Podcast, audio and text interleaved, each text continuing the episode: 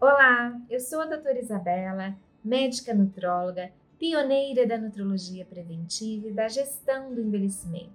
Estou aqui hoje para falar daquela questão: qual a melhor opção? Suco de tomate ou molho de tomate? Quando a gente fala no tomate, a gente não pode deixar de pensar no licopeno, que é essa substância que dá essa cor maravilhosa para o tomate, para a melancia, pimentão vermelho, goiaba vermelha pitanga, entre outros alimentos. Né? Ele é do grupo dos carotenoides, assim como o beta-caroteno, a luteína e a zeaxantina.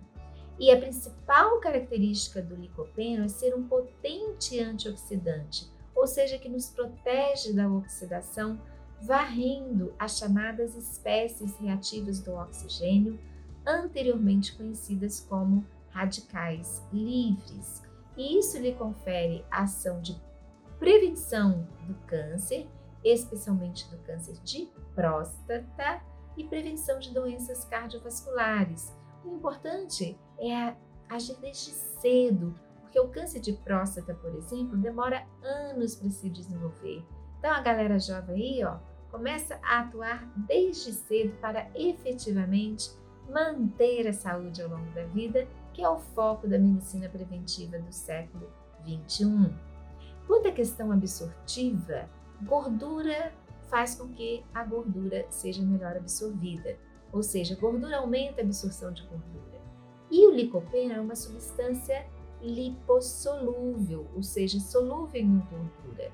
Então, quando a gente prepara o molho, o cozimento ali junto com azeite de oliva, otimiza a absorção do licopeno mas nada impede que você eventualmente utilize um suco de tomate com um alimento rico em gordura, por exemplo, um omelete preparado com azeite de oliva, ou até mesmo o próprio tomate fresco em natura, com queijinho de búfala, orégano, manjericão, azeite de oliva, uma combinação muito interessante como uma entradinha antes da refeição principal, certo?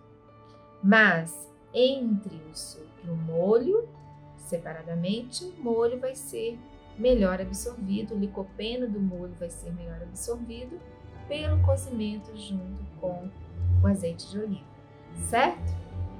Outra coisa, as vitaminas lipossolúveis, conhecidas como ADEC,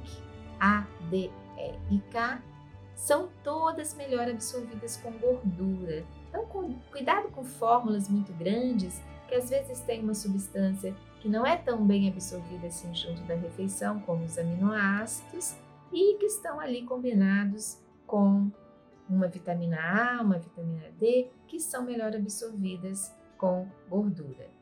Outra coisa, se essas vitaminas são dadas via sublingual, uso sublingual, não tem relação com alimentos e com refeições, certo? Se você gostou da, da dica, compartilhe, curta, marque seu melhor amigo, sua melhor amiga. Desde já lhes deixo um beijo e meu muito obrigada.